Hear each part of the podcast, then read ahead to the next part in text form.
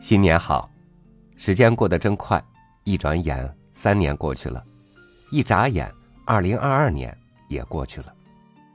此时此刻回顾过去的三年，我们仿佛什么都没有经历，又仿佛什么都经历了。回顾已经过去的这一年，你对正刚刚展开的二零二三年又有着怎样的期盼呢？与您分享沈从文的文章。时间，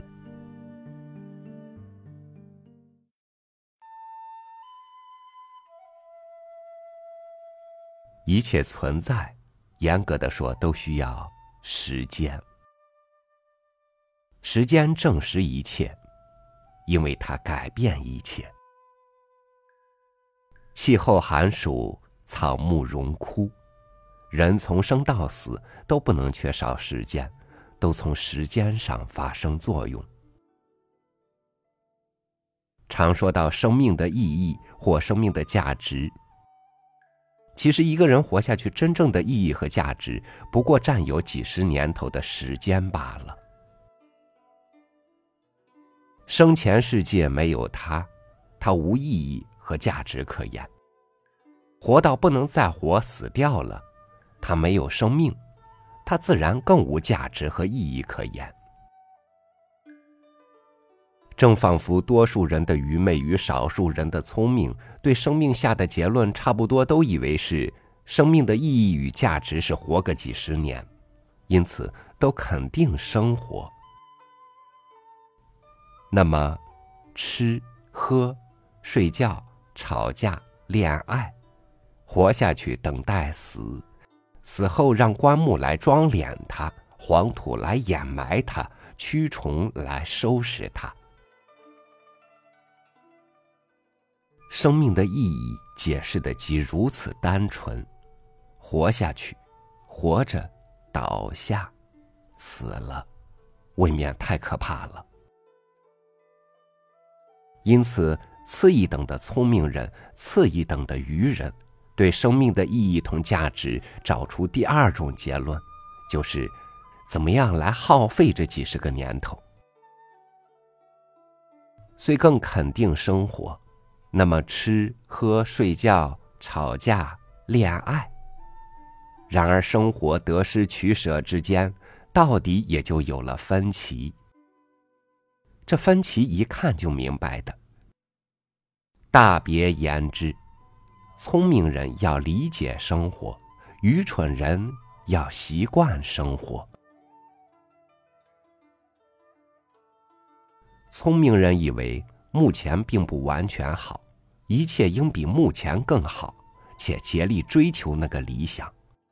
愚蠢人对习惯完全满意，安于现状，保证习惯。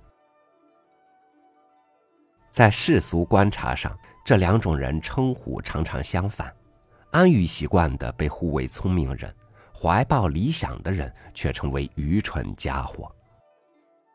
两种人即同样有个怎么来耗费这几十个年头的打算，要从人与人之间寻找生存的意义和价值，即或择业相同，成就却不相同。同样想征服颜色线条做画家，同样想征服乐器音声做音乐家，同样想征服木石铜牙及其他材料做雕刻家，甚至于同样想征服人身行为做帝王，同样想征服人心信仰做思想家或教主，一切结果都不会相同。因此，世界上有大诗人。同时，也就有蹩脚诗人，有伟大革命家，同时也有虚伪革命家。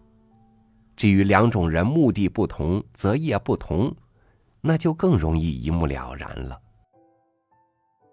看出生命的意义同价值，原来如此如此，却想在生前死后使生命发生一点特殊意义和永久价值，心性决定聪明。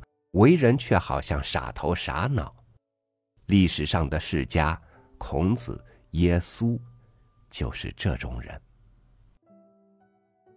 这种人或出世，或入世，或革命，或复古，活下来都显得很愚蠢，死过后却显得很伟大。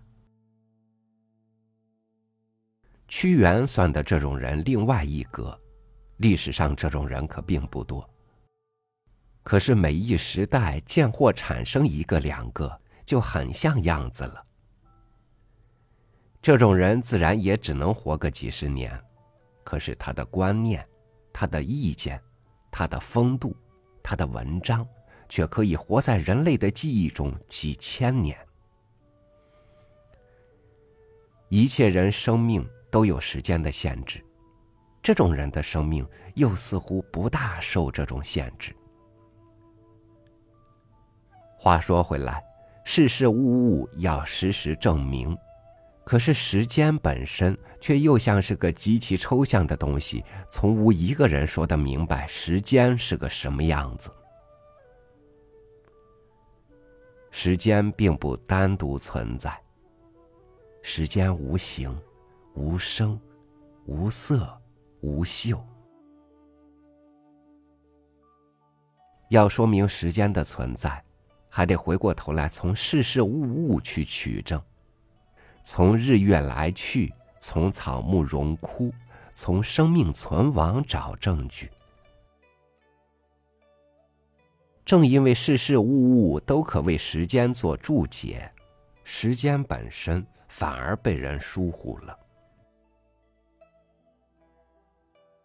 所以，多数人提问到生命的意义同价值时，没有一个人敢说。生命意义同价值，只是一堆时间。前不见古人，后不见来者，这是一个真正明白生命意义同价值的人所说的话。老先生说这话时心中的寂寞可知。能说这话的是个伟人，能理解这话的也不是个凡人。目前的活人，大家都记得这两句话。却只有那些从日光下迁入牢狱，或从牢狱中迁上刑场的清新理想的人，最了解这两句话的意义。因为说这话的人生命的耗费，同懂这话的人生命的耗费意图同归，完全是为事实皱眉，却胆敢对理想倾心。他们的方法不同。他们的时代不同，他们的环境不同，他们的遭遇也不相同。相同的是他们的心，同样为人类向上向前而跳跃。